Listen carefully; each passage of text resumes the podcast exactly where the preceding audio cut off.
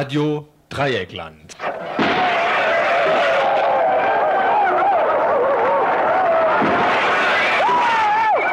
Tagesinfo.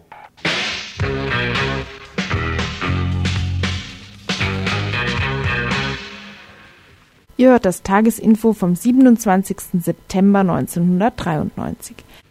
Ja, hallo, ihr hört Radio Dreigland, das Tagesinfo auf 102,3 MHz. Wir sind auch heute wieder voll mit Themen, zu denen wir jetzt auch gleich kommen. Das erste wird sein äh, AAK weiterhin auf Spielstättensuche.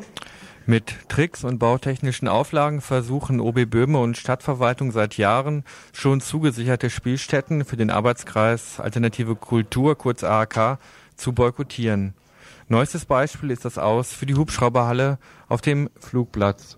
Nun soll der AAK doch ins E-Werk, eine Lösung, deren Chance auch vom Verhandlungsgeschick des Kulturbürgermeisters, der Flexibilität des E-Werks und nicht zuletzt vom Gemeinderat abhängt, der nämlich die bereits genehmigten zwei Millionen D-Mark für den Umbau der Hubschrauberhalle umwidmen muss. So Atta Keller vom AAK im Gespräch mit Radio Dreieckland.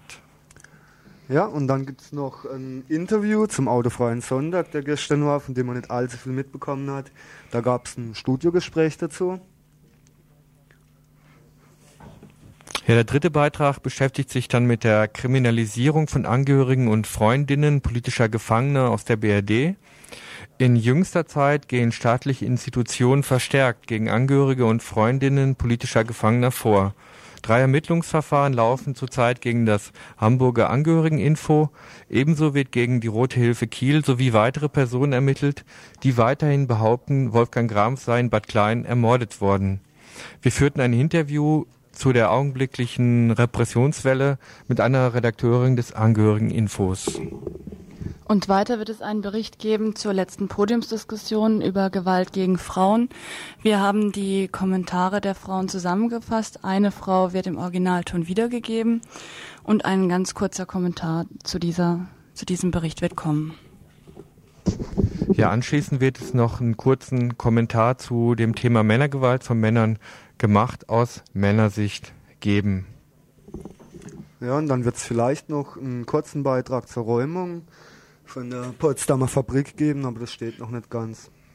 Gibt es noch einen längeren über Südafrika im Übergang. Ja, Südafrika im Übergang, Ansätze wieder die Vermächtnisse der Apartheid. So lautet der Titel einer Veranstaltung, die heute Abend in der Volkshochschule in Freiburg stattfinden wird. Zu Gast werden zwei Südafrikaner sein, die sich auf einer vom Weltfriedensdienst organisierten Informationsreise in Europa befinden. Der eine ist stellvertretender Direktor des Johannesburger Zentrums zur Untersuchung von Gewalt und Versöhnung. Der andere ist Koordinator einer Medienorganisation in Johannesburg. Äh, da beide Referenten leider nicht die Zeit hatten, zu uns ins Studio zu kommen, haben wir ein Interview geführt mit Dorothea Giesche vom Weltfriedensrat, die die zwei auf ihrer Rundreise begleitet. Ja,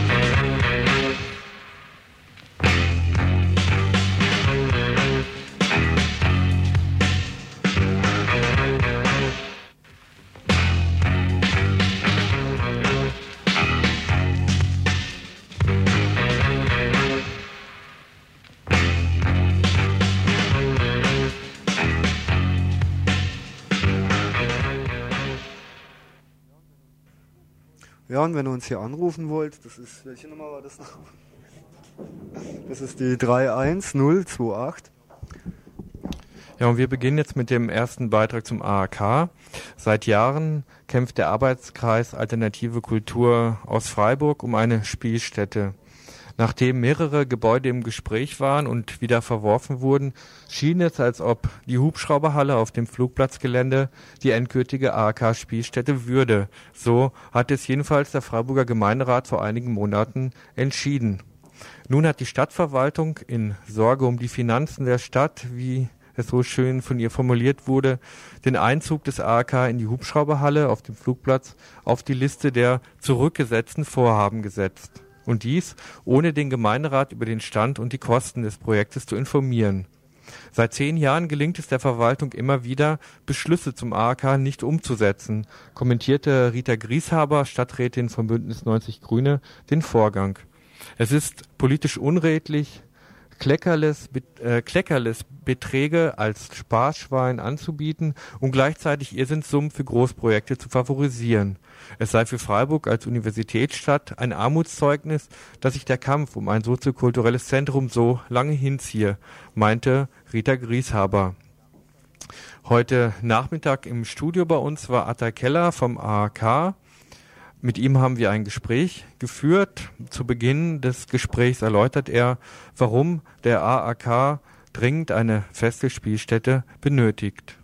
Das ist ja klar, dass wir seit äh, vier Jahren, also seit dem Auszug aus der Gießereihalle, ähm, vergeblich versuchen, einen Ort zu kriegen. Und äh, damit wir die Arbeit, die wir ja hier machen und die wir ja auch nachweislich äh, gut machen, damit wir die in eine Kontinuität überführen, dass die das ganze Jahr übergehen kann, dass wir nicht diesen wahnsinnigen Stress haben, den wir seit Jahren haben, die Spielstätten zu suchen, bei, bei anderen Leuten anzuklopfen und einen wahnsinnigen äh, Energieaufwand aufbringen müssen, äh, diese Örtlichkeiten dann auch, sagen wir mal, zu bespielen, damit das ein Ende hat, braucht der AAK einfach endlich diese Spielstätte.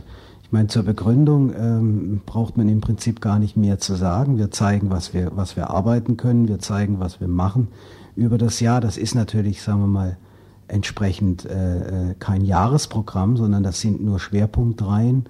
Aber ich denke, ähm, damit ist völlig klar, in welche Richtung auch das spätere Programm geht. Und äh, diese Halle muss einfach her. Und warum sie nicht herkommt, da sprechen wir ja später nochmal drüber.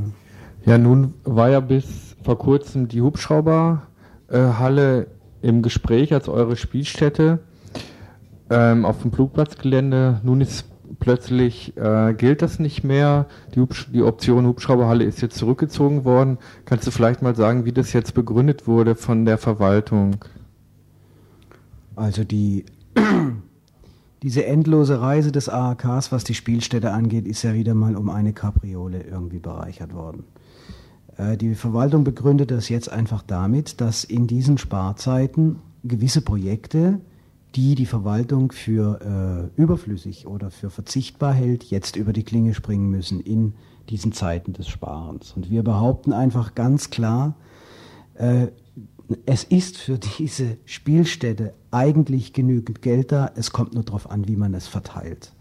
Und dass Böhme und äh, die Verwaltung oder Teile der Verwaltung seit Jahren eigentlich die Erringung dieser Halle boykottieren und versuchen uns äh, äh endgültig sagen wir mal, diese Halle wegzunehmen, das ist auch, liegt auch auf der Hand und sie versuchen es halt mit allen Tricks und mit allen äh, äh, bautechnischen Möglichkeiten. Und so ist es auch bei der Hubschrauberhalle jetzt wieder. Äh, man versucht also über eine äh, bautechnische äh, Verteuerung der Baumaßnahmen und über eine Sanierung, die aufgetreten ist, über eine äh, Bleiverseuchung, die aufgetreten ist, versucht man jetzt dieses Projekt zu kippen, indem man einfach sagt, es kostet mehr, als man erwartet hat. Dahinter steckt aber eigentlich, man will das Projekt seit Jahren nicht. Und leider Gottes sieht es so aus, dass auch der Gemeinderat sich äh, gegen diese Verwaltungsmeinung nicht mehr durchsetzen kann im Moment. Der Gemeinderat hat ja entschieden, dass der AHK in die Hubschrauberhalle reinkommt und dieser Beschluss steht ja rein formal noch. Haltet ihr denn jetzt weiterhin die Forderung aufrecht, in die Hubschrauberhalle reinzugehen? Also ich denke, es ist einfach, es wäre im Moment etwas fatal, an etwas festzuhalten, was äh, offensichtlich äh, in, kein einziger Gemeinderat mehr für sich aufrechterhält. Und leider Gottes sind wir ja nun mal äh, äh von diesen Vertretern abhängig, was diese Entscheidungen angeht. Also ich denke, wir müssen da realpolitisch uns äh, äh, klar erklären, und sagen, dass die Hubschrauberhalle gestorben ist. Das haben die Grünen und die SPD ja öffentlich und auch intern äh, schon äh, vor einiger Zeit erklärt. Also es muss ein anderes Projekt gefunden werden. Da müssen wir uns leider reingeben, obwohl wir es nicht wollen. Wir wollten ganz klar das Projekt da draußen und wir hatten ja auch unsere ganze Energie da reingesteckt. Ähm, gut, ein anderes Projekt. Es kommt im Moment, soweit wir das übersehen, und äh, die Zeit ist ja auch knapp, kommt im Moment nur äh, die E-Werks, eine, eine E-Werkslösung in Frage. Diese E-Werkslösung, die eigentlich schon vor anderthalb Jahren auf dem Tisch lag. Äh, da sind die Meinungen auch äh, hinlänglich bekannt, äh, dass das eine recht schwierige Geschichte werden wird. Aber ich denke, wir müssten es dennoch probieren. Welche Schwierigkeiten gibt es denn da bei der E-Werkslösung? Kannst du das vielleicht nochmal kurz darstellen?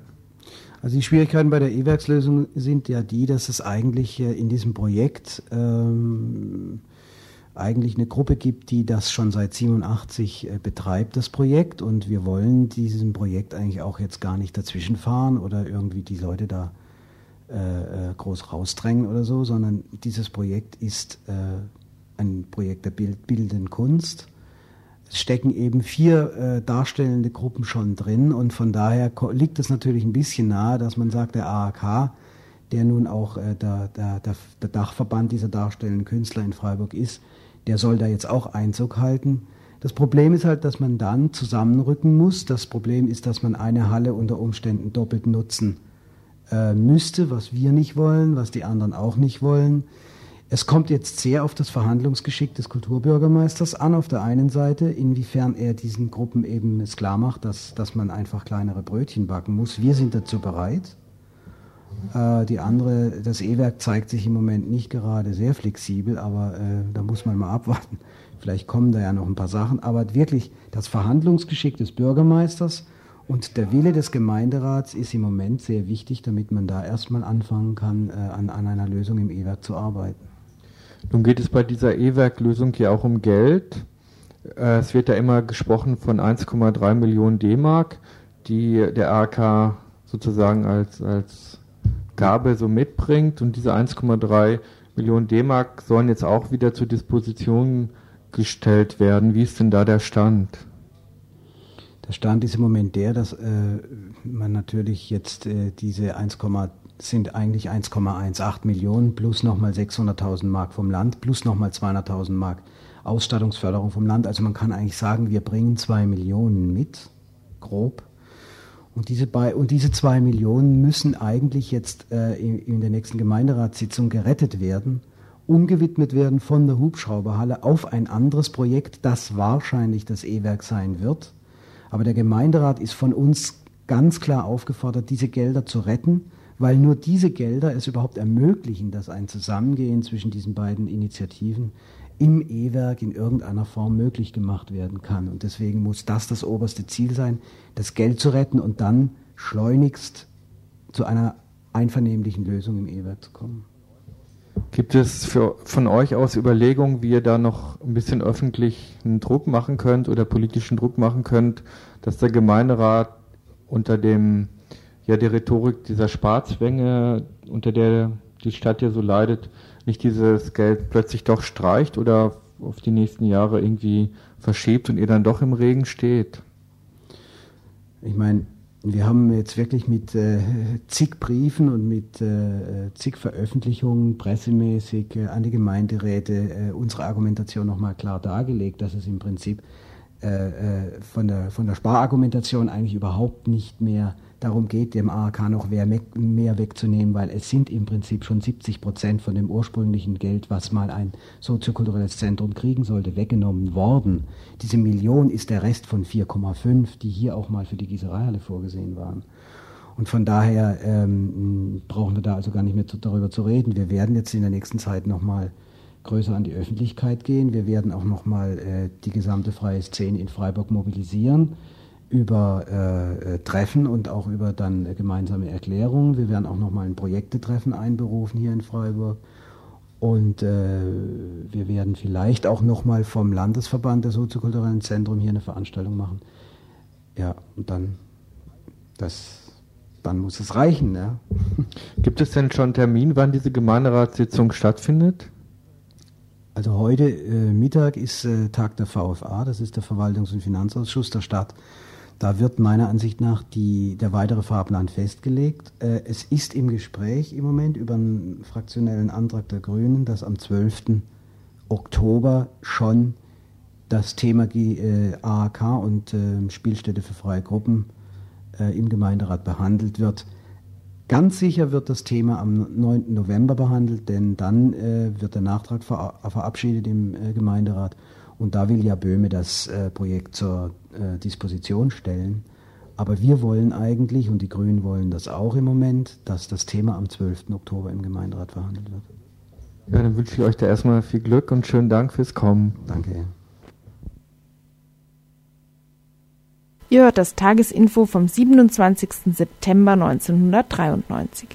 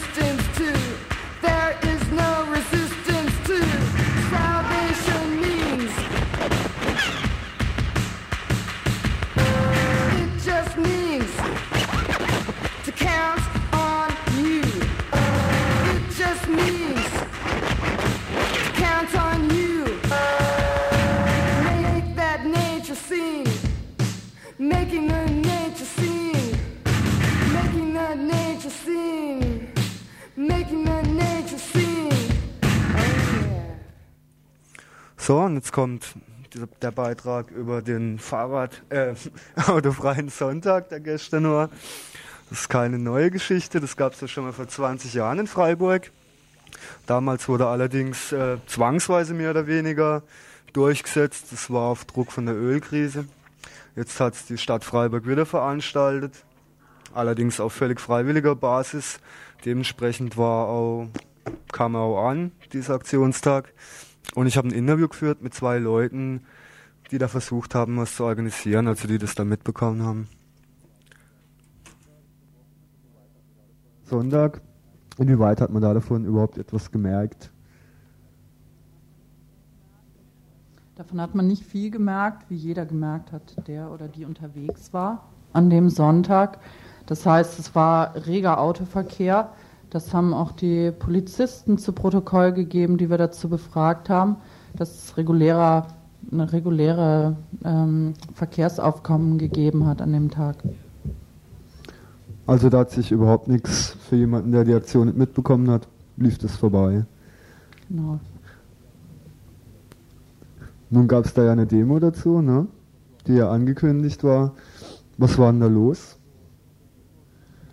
Ja, also die Demo ging auf dem Altstadtring zweimal um diesen Altstadtring rum. Äh, es gab zwei Stops mit kleineren Kundgebungen. Ähm, es waren circa 50 Leute unterwegs, 50 Radler und 150 Radler und Radlerinnen. Ja, 50 wäre ein bisschen wenig. Aber 150 ist auch zu wenig für meinen Geschmack. Ähm, und wie gesagt, äh, es ging nur um diesen Altstadtring. Äh, es war dann eben so, ähm, die Strecke musste von der Polizei gesperrt werden, weil sonst hätten sich wahrscheinlich die Autofahrer und die Radfahrer in, wären sich in die Quere gekommen. An, den, an zwei Stellen, wo einige Teilnehmer der Raddemo versucht haben, äh, den Verkehr zu behindern, an, zum Beispiel auf der Kronenbrücke, wurde dies von der Polizei sofort, sofort verhindert. Äh, es gab also kaum eine Möglichkeit, hier wirksam gegen den trotz autofreiem Sonntag starken Autoverkehr etwas zu unternehmen. Also die Autofahrer oder die Bevölkerung an sich zeigt sich da relativ unsolidarisch oder geht da drauf von null ein? Oder was denkt ihr darüber? Wie schätzt ihr das ein? Es war einfach nicht bekannt, dass dieser autofreie Sonntag stattgefunden hat. Das heißt, die Leute, die in ihren Autos gesessen sind, waren einfach äh, zum großen Teil, nehme ich an, so in den Sonntag gestartet, dass sie gar nicht informiert waren, dass es ein autofreier Sonntag war. Ob sie es dann eingehalten hätten und das Auto stehen gelassen hätten, wäre nochmal ein anderes Problem gewesen. Ich habe entlang der Demo Leute befragt, alle Leute, die ich getroffen habe, befragt und ich habe keinen einzigen Menschen gestern an dem Tag getroffen, der wusste, dass es ein autofreier Sonntag war. Das heißt, es war ähm, meiner Ansicht nach nicht nur ein Mangel an Solidarität, sondern zunächst mal ein Mangel an Information. Mhm. Ja, hältst du das grundsätzlich überhaupt für, für sinnvoll, jetzt solche autofreien Sonntage zu machen? Oder ja, hat es überhaupt einen Effekt, wenn das jetzt klappen würde? Also auf die Art, auf die das gelaufen ist, hat es sicher überhaupt keine Wirkung und das kann man sich nicht nur schenken, sondern das sollte man meiner Ansicht nach, so dass wieder vorkommt, das nächste Mal boykottieren. Denn wir tun im Grunde genommen der Stadt einen Gefallen, wenn wir das auch noch an irgendeiner Stelle bejubeln, was da passiert, autofreier Sonntag. Denn die Stadt hat auf die Weise einfach die Möglichkeit, ihren Etikettenschwindel von der Öko-Hauptstadt weiter zu reproduzieren. Das heißt, ihr unsinniges Verkehrskonzept, eine absolut unökologische Verkehrspolitik, findet auf die Weise noch ein, zusätzlichen, ein zusätzliches Aushängeschild als vertretbar, ökologisch vertretbar und ist es im Endeffekt nicht.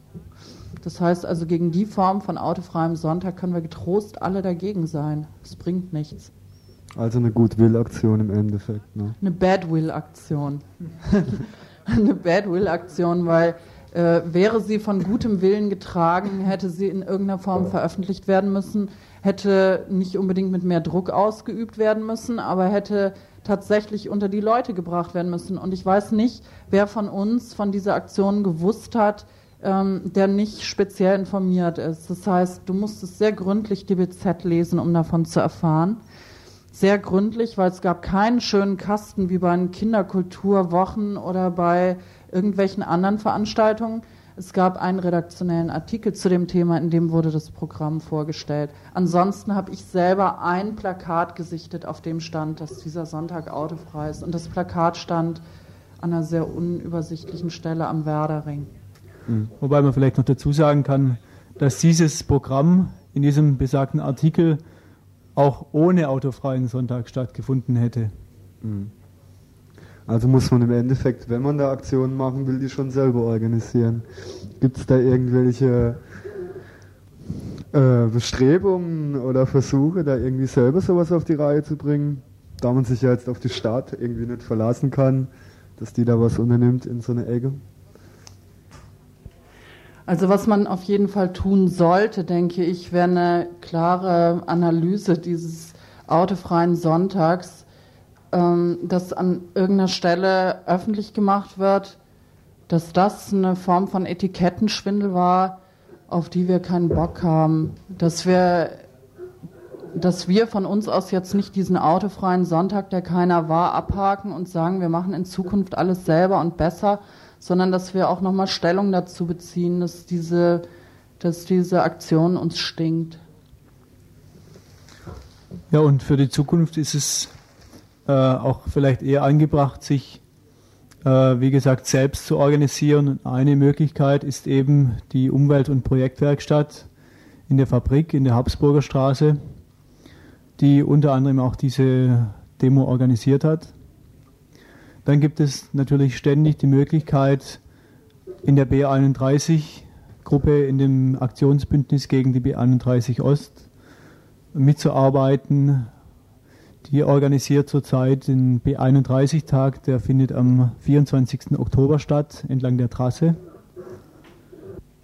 Wer Lust hat, bei der Umwelt- und Projektwerkstatt mitzumachen, sollte vielleicht noch wissen, wann die sich treffen und wo. Das ist jeden Mittwoch um 19 Uhr im Hinterhaus vom Vorderhaus. Ähm, ja, in der Fabrik in der Habsburger Straße und ist einfach hinten dran und nicht im Vorderhaus, wo man sonst immer landet.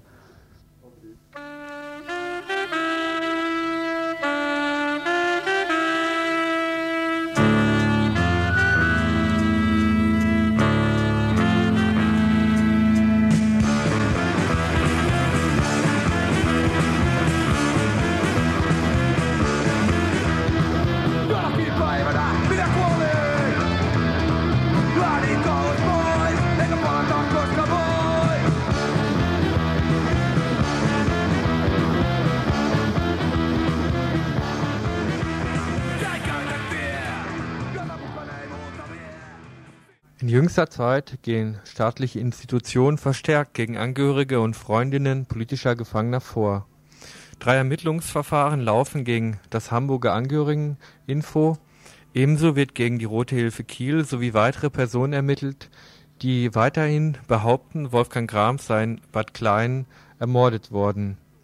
Wir führten hierzu ein Interview mit einer Redakteurin des Angehörigeninfos. Ich bin jetzt verbunden mit Janet Hülbig vom Angehörigeninfo in Hamburg. Hallo. Hallo. Ähm, gegen das Angehörigeninfo laufen gerade zwei Ermittlungsverfahren der Bundesanwaltschaft. Ehe wir vielleicht darauf zu sprechen kommen, kannst du zunächst unseren Hörern und Hörerinnen mal kurz äh, darstellen, was das Angehörigeninfo überhaupt für eine Zeitung ist. Also da muss ich dich zuerst schon mal korrigieren, weil der aktuelle Stand ist, dass es inzwischen drei Ermittlungsverfahren sind, die die Bundesanwaltschaft eingeleitet hat. Aber da kommen wir ja gleich zu. Äh, Das Angehörigeninfo ist die Zeitung der Angehörigen politischer Gefangener in der BRD. Das ist eine Zeitung, die alle 14 Tage rauskommt. Und sie gibt seit dem letzten Hungerstreik der Gefangenen, also seit 1989. Ja, und sie äh, dokumentiert auch Erklärungen von Gefangenen. Kannst du da vielleicht mal ein bisschen noch kurz sagen, Mhm. was so, äh, welche Art die Artikel sind, die dort zu lesen sind? Also es sind in erster Linie sind es Erklärungen und Briefe von den Gefangenen, um eine authentische Information zu gewährleisten. Es sind aber auch Berichte über Solidaritätsaktionen hier in der BRD, Prozesse, die laufen und ebenso Berichte über die Haftbedingungen von Gefangenen im Ausland, also zum Beispiel äh, Gefangene in Frankreich oder in Nordirland oder in den USA beispielsweise. Ähm, du bist presserechtlich verantwortlich für das Angehörigeninfo 122 Ja. und du hast deswegen ein 129a-Verfahren ähm, oder es ist ein Ermittlungsverfahren 100 zu 129a eingeleitet worden. Mhm. Werbung für eine terroristische Vereinigung äh, lautet dieser Paragraph. Kannst du vielleicht mal äh, darstellen, warum, also was dir da zur Last gelegt wird oder was in dieser Zeitung dann äh, drin war, was so ein Verfahren ähm, berechtigt? Mhm.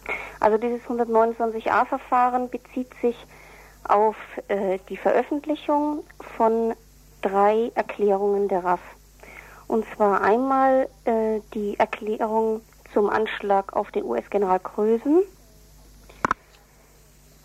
äh, auf den Anschlag auf US-General Haig und auf den Anschlag der RAF auf Rammstein. Wir haben diese drei Erklärungen deswegen dokumentiert, weil sie Ingrid Jakobsmeier, das ist eine Gefangene aus der RAF, zur Last gelegt werden. Die Anschläge, die Beteiligung an den Anschlägen der RAF damals, das ist 1979, 1981. Und Ingrid hat ja zurzeit Prozess in Stammheim. Und äh, der Grund, warum wir sie veröffentlicht, hab, haben, ist einfach der, dass es schon sehr lange zurückliegt und ja eigentlich kaum jemand mehr weiß oder viele Leute es sicher nicht mehr wissen, worum es da eigentlich ging. Diese Erklärungen sind darüber hinaus auch vom Gericht selber verlesen worden im Prozess. Das haben wir aber auch im entsprechenden Vorwort dargelegt. Und das alleinige Abdrucken dieser Erklärung wird euch jetzt als Werbung für die RAF ausgelegt? Genau, so ist es. Ohne dass also ich jetzt da eine nähere Begründung wüsste, warum das so sein soll. Ich kann mir selber auch keine vorstellen und kann jetzt eigentlich nur mal abwarten, dass äh, die zuständige, jetzt zuständige Staatsanwaltschaft in Hamburg, an die das Verfahren abgegeben worden ist von der Bundesanwaltschaft, dass die dazu Stellung nimmt. Mhm. Nun ist ja gegen eine weitere Nummer ein äh, Verfahren eingeleitet worden wegen Staatsverleumdung. Und zwar bezieht sich das auf das Angehörigeninfo Nummer 118. Kannst du vielleicht da auch mal darstellen, äh, worauf sich dann dieses Verfahren stützt? Also dieses wie auch das, was jetzt als letztes bisher als letztes eingeleitet worden ist, auch ein, 90, ein Paragraph 90a Verfahren, äh, bezieht sich darauf, dass äh, in verschiedenen Artikeln davon die Rede ist, dass gegen die Gefangenen aus der RAF und aus dem Widerstand seit nunmehr 22 Jahren äh, ein Sonderprogramm läuft, was die Haftbedingungen angeht. Das heißt, da geht es um eine Sache, die ja schon über Jahre und Jahrzehnte hinweg immer wieder festgestellt worden ist die auch, das muss ich betonen, zum Beispiel auch von äh, Amnesty International so festgestellt worden ist, wo ja auch gesagt worden ist, dass solche Haftbedingungen, nämlich die Isolationshaftbedingungen, äh, unter den Begriff Folter fallen, nämlich weiße Folter. Und es ist also umso erstaunlicher, dass äh, jetzt die Bundesanwaltschaft daherkommt und das als äh, Staatsverleumdung bezeichnet und verfolgen will. Äh, wo denkst du denn ist der Grund, dass ausgerechnet zu diesem Zeitpunkt Verfahren gegen euch eingeleitet werden? Also ich denke schon, dass äh, der Zusammenhang mit den letzten Ereignissen, damit meine ich die Verhaftung von Birgit Hogefeld und die, Erschießung von Wolfgang Grams in Bad Kleinen, dass das schon im direkten Zusammenhang steht. Noch dazu, weil es gegen etliche Leute inzwischen Verfahren gibt. Alles Verfahren, die die Bundesanwaltschaft eingeleitet hat. Und zwar ohne Ausnahme in diesem Fall 129a Verfahren. Das betrifft ähm, sechs Menschen in Köln. Das betrifft einige Leute in Ludwigshafen. Ebenfalls Menschen in Bielefeld. Da geht es in diesem Falle jeweils immer darum, dass äh, gesagt worden ist, dass Wolfgang Grams ermordet worden ist. Und dann gibt es noch ein Verfahren gegen die Rote Hilfe Kiel. Und zwar wegen einer Anzeige für eine Dokumentation, die jetzt neu wieder aufgelegt worden ist, aus aktuellem Anlass, wie es hieß, nämlich die Dokumentation zu dem Gefängnis in Weiterstadt. Und ähm, ich würde schon sagen, dass das jetzt also ein massiver Angriff gegen das Angehörigeninfo ist, gerade gegen das Angehörigeninfo als das Organ eigentlich der Gefangenen und der Angehörigen um äh, uns mundtot zu machen. Zumindest aber jedenfalls, um stark zu verunsichern.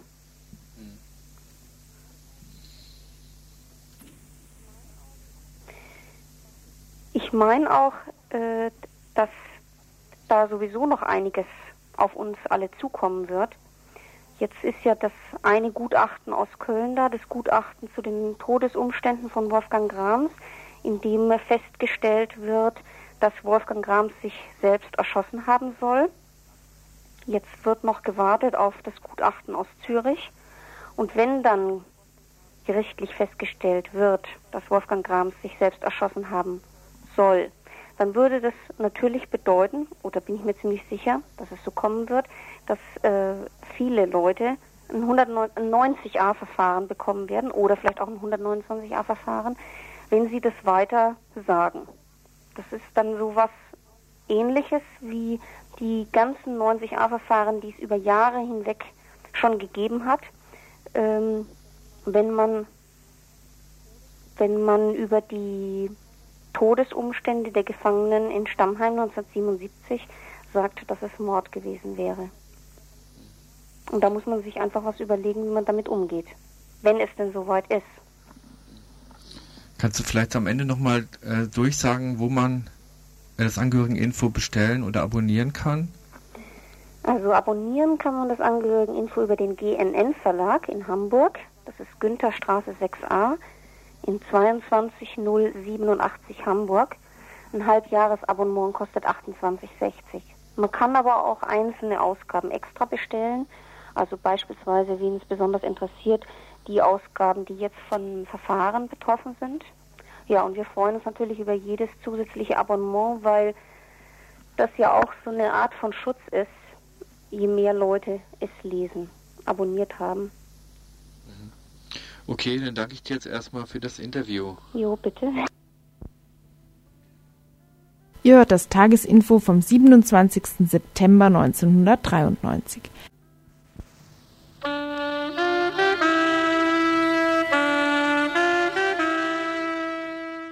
Letzten Donnerstag fand eine Podiumsdiskussion statt mit dem Titel Gewalt gegen Frauen und die Möglichkeit, sich zu schützen.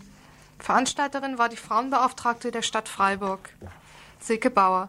Sie brachte in der Woche davor eine Broschüre zur Selbstverteidigung für Frauen heraus. Zu Beginn stellten sich alle Referentinnen mit einem Beispiel vor, wie sich Frauen erfolgreich zur Wehr setzten. Eine Ausnahme machten die Vertreterinnen der Villa Courage, die, Zitat, weder Opfer noch Heldin präsentieren wollten. Frau Tampe, eine Kriminalhauptkommissarin, ging zu Beginn auf die näheren Umstände von Gewaltdelikten gegen Frauen ein. So haben sich in zwei Drittel aller angezeigten Fälle Täter und Opfer gekannt. Meist spielten sich die Gewalttaten in geschlossenen Räumen wie die Wohnung der Frau oder des Täters ab. Die Tatsache, dass, die Männer, dass sie die Männer kannten, erschwerten den Frauen, sich zu wehren. Auf die Frage, wie sich Frauen aus der Sicht der Polizei bei einer Gewalttat zu verhalten haben, meinte sie, dass nicht, dass nicht zu sich wehren oder sich nicht wehren, wehren geraten werden könne. Dies sei von der jeweiligen Situation abhängig. Jedoch habe Reden und Bitten laut Frau Tampe noch nie geschadet. Sie spricht außerdem die widersprüchliche Einstellung der Polizei an. So soll sich eine Frau im Falle eines Angriffs nicht wehren und andererseits wird bei einer Anzeige die Frage auf jeden Fall gestellt, warum sich die Frauen denn nicht gewehrt hätten. Danach folgte Frau Bauers Meinung, die wir nur kurz streifen möchten, da wir sie letzte Woche in einem ausführlichen Bericht vorgestellt haben. So vertritt sie die These, dass Frauen, die sich wehren, bessere Chancen haben, eine Vergewaltigung zu verhindern. Außerdem solle Frau auf jeden Fall ihr Gefühl der Angst ernst nehmen und lieber einmal zu viel unfreundlich sein, anstatt einmal zu wenig. Soweit Frau Bauer. Da uns die Soziologin Cornelia Helferich mit am besten gefallen hat, hier ein Ausschnitt aus ihrem Vortrag. Vorweg, ähm, ich möchte gerne auf beide Bereiche eingehen, und zwar sich wehren gegen, bei einem Überfall durch einen Fremden genauso wie sich wehren in Beziehungen, weil wir ja auch gehört haben, dass viele Gewalttaten in Beziehungen vorkommen. Und da ist die Kriminalstatistik auch nicht ganz, äh, also erfasst da einfach einen Teil nicht, weil einfach zum Beispiel Vergewaltigung in der Ehe kann gar nicht angezeigt werden, weil es die nach Gesetz gar nicht gibt. Das heißt, wir erfahren nicht, wie Frauen sich bei einer Vergewaltigung in der Ehe wehren aus diesen Statistiken. Bei, diesen, bei dieser Gewalt in Beziehung ist es so, dass wir davon ausgehen können, dass es kaum versuchte Vergewaltigungen gibt, sondern nur vollendete. Denn wenn eine Frau sich tatsächlich gegen einen Mann, der sie vergewaltigen möchte, wehrt, wird sie sich auch von ihm trennen. Das heißt, dass da einfach das Wehren sehr eng damit zusammenhängt, sich auch zu trennen. Und damit steht das nochmal im ganz anderen Kontext, als äh, sich bei einem Überfall körperlich gegen einen Fremden zur Wehr zu setzen. Ich möchte trotzdem ein paar allgemeine Bemerkungen machen und möchte aber diese Unterscheidung im Kopf haben, weil die mehr oder weniger eigentlich für beide Bereiche zutreffen. Ich habe mir überlegt, was ist denn eigentlich die Voraussetzung dafür, wenn Frauen sich wehren, sei es gegen einen Überfall oder sei es in einer Beziehung, in einer gewalttätigen Beziehung. Und ich denke, dass drei Punkte dabei wichtig sind. Der erste Punkt ist, äh, dass Frauen äh, eine sozusagen bodenständige Überzeugung haben, dass dieser Mann ihnen Unrecht tut, dass hier ein Unrecht geschieht, dass ihnen etwas angetan wird, bis dahin, dass sie wütend sind oder dass sie empört sind. Das hängt sehr eng damit zusammen mit der Frage, dass eine Voraussetzung ist, auch ein Selbstvertrauen zu haben oder auch ein Selbstwertgefühl zu haben, Denn wenn ich nichts wert bin, ist das auch ein Freibrief dafür, dass alle, ohne dass das Empörung erzeugen müsste, mit mir machen können, was sie wollen. Das ist der erste Punkt, ein Selbstwertgefühl und äh, eine Empörung darüber, wenn einem jemand was antun will. Der zweite Punkt ist die Bereitschaft, jemanden zu verletzen. Das ist auch ein Punkt, an dem ich denke, dass Frauen sehr viele Schwierigkeiten haben. Und dritte, der dritte Punkt, die dritte Voraussetzung davon, sich zu wehren, ist die objektive Möglichkeit, aus dieser Situation zu entkommen. Und zu diesen drei Punkten will ich nur ein paar Stichpunkte geben, weil ich denke, das sind so die Punkte, wo Frauen in unserer Gesellschaft Schwierigkeiten mit haben. Zu dem ersten Punkt, Selbstvertrauen und Empörung über das Unrecht, was angetan wird, wir finden bei vielen Frauen, so, sowohl in einer Vergewaltigung durch einen Fremden, als auch in den Beziehungstaten so etwas wie eine Ungläubigkeit, dass das gerade passiert, was passiert, ein nicht wahrhaben wollen, was passiert. Wir finden ganz, ganz selten, dass die Frauen wütend sind. Das ist äh, ein Gefühl, was in dem Moment ganz kaum vorkommt. Wir finden dann eher so etwas wie ein sich, sich einfügen oder ein Aufgeben und so eine Art von Hoffnungslosigkeit, wo man merkt, es liegt offensichtlich in der Wahrnehmung der Situation, gibt es keine Möglichkeit, sich zu wehren. In dieser Situation werden dann typischerweise diese ganzen negativen Gefühle wie Wut oder Hass auf den Täter, die werden abgetrennt. Und das ist der Punkt, wo ich auch Silke sehr zustimmen würde, dass Frauen da eine ganz lange Geschichte in ihrer Biografie haben, diese negativen Gefühle auch abzutrennen, diesen eigenen Gefühlen nicht zu trauen, dass eine Situation nicht stimmt und diese, diese negativen Gefühle sozusagen für sich überhaupt erstmal fernzuhalten und dann auch in der Situation gar nicht reagieren zu können. Frauen lernen nicht, die eigenen Gefühle ernst zu nehmen, sie lernen eher Rücksicht zu nehmen auf die Ansprüche anderer und auf die Gefühle anderer, als ihren eigenen Gefühlen zu trauen. Sie haben weitgehend Probleme in unserer Gesellschaft damit, Ansprüche zu entwickeln, dass ihre Grenzen akzeptiert werden, und zwar sowohl körperlich als auch räumlich, als auch psychisch und seelisch. Sie lernen nicht, dass sie einen Anspruch darauf haben, einen Platz einzunehmen, sich breit machen zu können, und sie lernen auch nicht, dass sie andere stören können. Das ist ein ganz großes Problem, auch mit, dem, mit dieser Technik, um Hilfe zu rufen oder so, wo dann der Anstand verbietet, dass man mitten in der Nacht auf der Straße um Hilfe ruft und laut wird. Laut werden, öffentliche Aufmerksamkeit erregen, ist etwas, was, ja, was vielen einfach schwerfällt und die Hemmungen da haben. Das hängt zusammen mit einer Bewertung, mit, mit einer grundsätzlichen Bewertung von Weiblichkeit in unserer Gesellschaft und ist, denke ich, nicht ein individuelles Problem. Das Zweite, die Bereitschaft, jemanden zu verletzen. Da gibt es einfach auch nach wie vor bei allem, was sich verändert hat, einfach ganz große Probleme. Es hat sich viel verändert. Ich will das nur ein Beispiel nennen. Äh, man zitiert das immer, Mädchen machen heute genauso viel Sport wie Jungen. Es gibt genau eine Grenze, die Mädchen und Jungen trennt. Jungen machen Fußball und Mädchen machen Aerobik. Das heißt, genau die körperlichen Sportarten, wo es darum geht, auch sowas wie so eine Verletzung des Körpers auch ja, in so einem aggressiven Kontakt eben sportlich zu erleben, ist nach wie vor nicht Sache, die Mädchen machen.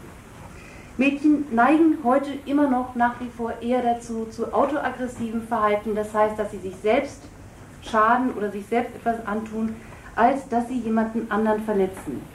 Es gibt auch viele Lernziele, die sie lernen, gerade was das Verhalten dann angeht in der Ehe. Ich will das nur einmal aus einem Ratgeber zitieren. Ich weiß, Schweigen, wenn man so in seiner Frauenwürde gekränkt wird, steht in diesem Ratgeber, muss sehr schwer sein. Aber es scheint mir auf längere Sicht doch mehr zu nützen als eine ewige Wiederholung der nächtlichen Ehekräche. Wenn ich an Ihrer Stelle wäre, würde ich mich ganz auf die Versorgung des Haushaltes und der Kinder konzentrieren. Früher oder später wird Ihr Mann zu seinem eigenen Schaden erfahren, dass er nichtswürdig und pflichtvergessen gehandelt hat. Das ist Harmonie, Konflikte zu, äh, Konflikte zu vermeiden, harmonisch miteinander auszukommen, sind Lebensziele und viele, der Weg dahin ja, besteht eben oft darin, auch Konflikte nicht wahrhaben zu wollen. Ja? Ich habe jetzt mal eine Bitte unter Frau, da draußen steht eine Frau mit dem Baby, könnte. Die, die Schwierigkeit, eine Bereitschaft zu entwickeln, jemand anderen zu verletzen Und ich denke, das hängt auch damit zusammen, dass Frauen, ich würde nicht sagen, dass sie sich mit der Opferrolle identifizieren, aber ich denke, dass Frauen sich oft in Opfern wiedererkennen und dass sie von daher auch Schwierigkeiten haben, einen Mann zu einem Opfer zu machen und dann sofort anfangen, Mitleid zu entwickeln und das sozusagen schon prophylaktisch, bevor sie überhaupt zugeschlagen haben. Äh, das war der zweite Punkt. Der dritte Punkt ist, äh, da will ich jetzt nicht näher darauf eingehen, weil ich denke, das kommt auch noch in den nachfolgenden Beiträgen, ist die objektive Möglichkeit, aus der Situation zu entkommen. Frauen sind häufig in ganz komplizierten Abhängigkeitsverhältnissen wirtschaftlicher und sonstiger Art, die es ihnen in der Tat einfach, das ist nicht nur ein Wahrnehmungsproblem, wie es das vielleicht vorher zu diskutieren wäre, sondern die es ihnen einfach objektiv schwer machen sich zu wehren. Ähm, von daher denke ich, dass es nach wie vor noch ein Problem von Frauen in unserer Gesellschaft ist, nicht zu lernen, sich zu wehren. Und was ihnen fehlt, äh, oder ich will noch drei Anmerkungen machen, die vielleicht in die Richtung von der späteren Diskussion gehen. Der erste Punkt ist, was wichtig wäre, ist eine Unterstützung. Es fehlt oft Unterstützung. Unterstützung kann helfen, den eigenen Gefühlen stärker zu vertrauen. Unterstützung kann diese Gefühle bestätigen und Unterstützung kann die objektiven Möglichkeiten vergrößern.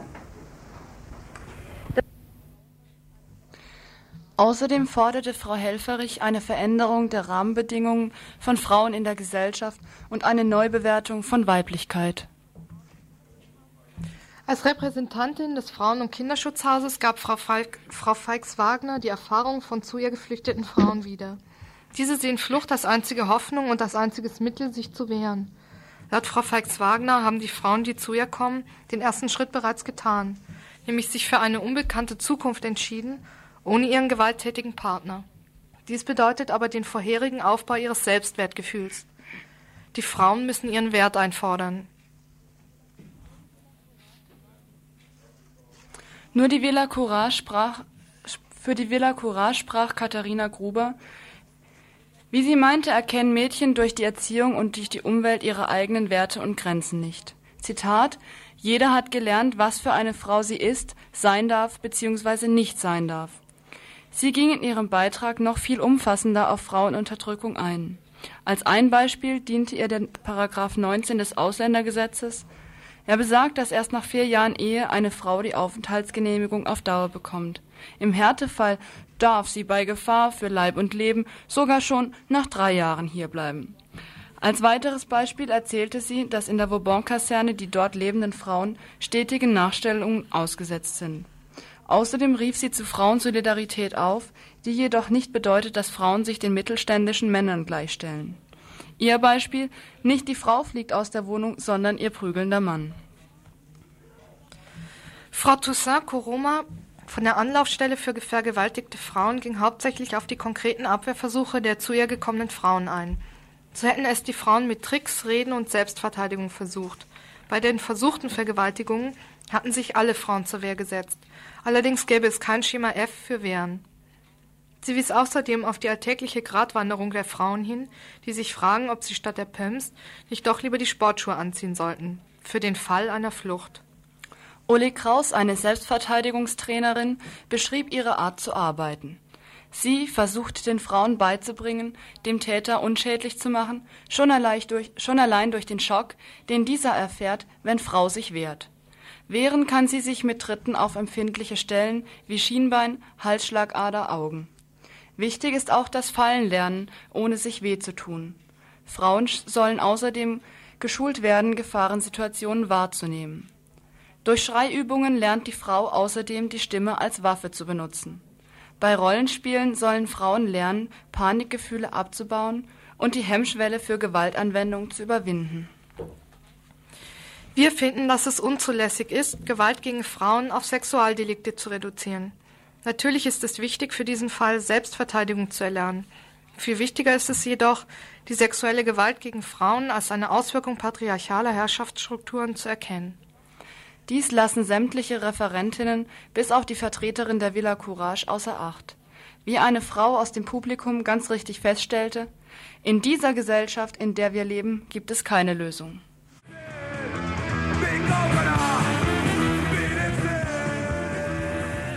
Männergewalt von Männern gemacht. Ein kurzer Kommentar aus Männersicht. Aufgrund der Herausgabe einer Broschüre zum Thema Selbstverteidigung von Frauen und einer Podiumsdiskussion zum Thema Gewalt gegen Frauen und wie sich Frauen dagegen schützen können, war in der letzten Woche häufig von Männergewalt die Rede. Die städtische Frauenbeauftragte Silke Bauer will der Frau Mut machen, sich zu wehren. Alle Frauen haben Waffen in Form von Fäusten, Füßen und Fingernägeln, meint sie. Und alle Männer haben verletzliche Stellen. Ein breites Angebot von Selbstverteidigungskursen wird angeboten. Während jedoch die technische Seite einer Verteidigung von Frauen gegen Täter lang und breit diskutiert wird und sich alle Überlegungen offenbar um die Situation der angegriffenen Frau kreisen, ist von den Männern so gut wie überhaupt nicht die Rede. Während sich die Frauen aufrüsten sollen, um mit Selbstverteidigungskursen den Dschungel des Patriarchats zu meistern, bleiben die eigentlichen Täter, die Männer nämlich im Dunkeln. Dass es Männer sind, die Frauen und Mädchen vergewaltigen, sexuell missbrauchen, schlagen oder sexistisch anmachen, bleibt unerwähnt. Ganz normale Männer zumeist, weder triebgestört noch sexuell auffällig, jung, alt, ledig, verheiratet, Arbeiter, Dozent, Briefträger oder Computerfachmann. Viele Taten von Männergewalt stehen nicht einmal im Strafgesetzbuch. Die Vergewaltigung selbst ist nur die brutalste Form männlicher Gewalt und lediglich die Spitze eines Eisberges. Vielen subtilen und offenen Formen männlicher Gewalt lässt sich nicht mit Selbstverteidigungskursen beikommen. Sie verlagern das Problem lediglich auf die Schultern von Frauen, wobei doch die Täter Männer sind. Das heißt, dass Männer sich ändern müssen, wenn Männergewalt verschwinden soll. Das heißt, Männergewalt als ansozialisiertes Rollenverhalten zu begreifen, welches über Institutionen, Traditionen und Medien erlernt wird. Heißt das Bild vom soldatischen Mann angreifen, seine Machtposition und Privilegien, seine Verhaltensweisen und seine Funktion im patriarchalen System.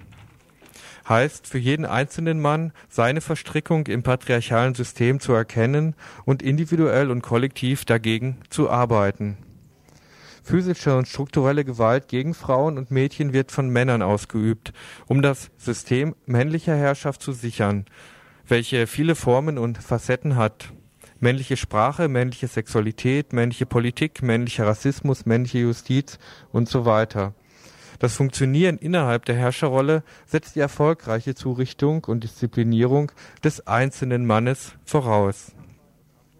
Die Initiative Männer gegen Männergewalt aus Hamburg schreibt in einem Papier, dass die Gewalttätigkeit von Männern einhergeht mit einem Mangel an Sensibilität gegenüber den physischen und psychischen Belastbarkeit seiner selbst und anderen, sehr weit gesteckten beruflichen und materiellen Zielen, dauernde Verweigerung über persönliche Probleme zu sprechen, fehlenden Freunden, bei denen er sich fallen lassen und aufgehoben fühlen kann, einem Bild von der Frau als Querulantin und potenzieller Betrügerin, materielle Abhängigkeit der Frau.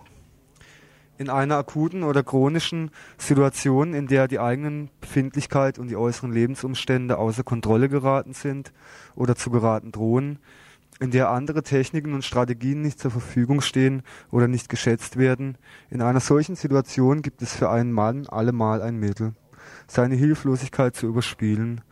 Unter Ausnutzung des gesellschaftlich gut geheißenen Geschlechtergefälles setzt er Körperkraft ein gegen Frauen und Kinder, die ihm darin biologisch oder durch Erziehung bedingt in der Regel von vornherein unterlegen sind.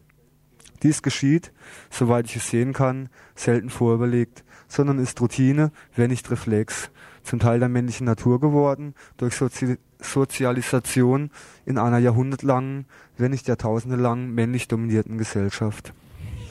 Soweit das Zitat. Der soldatische Mann, hart gegen sich und andere, ist ein gesellschaftliches Leitbild, an dem Orientierungen von Jungen und Männern verlaufen. Die Demontage des soldatischen Mannes muss ein erster Schritt sein in der Entwaffnung des historischen weißen Mannes. Ein besserer Selbstschutz von Frauen ist gut.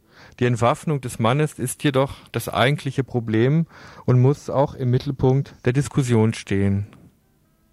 Ihr hört das Tagesinfo vom 27. September 1993.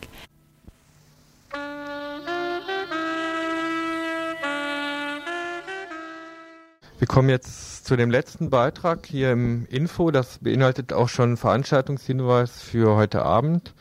Südafrika im Übergang, Ansätze wieder die Vermächtnisse der Apartheid. So lautet der Titel einer Veranstaltung, die heute Abend in der Volkshochschule in Freiburg stattfindet.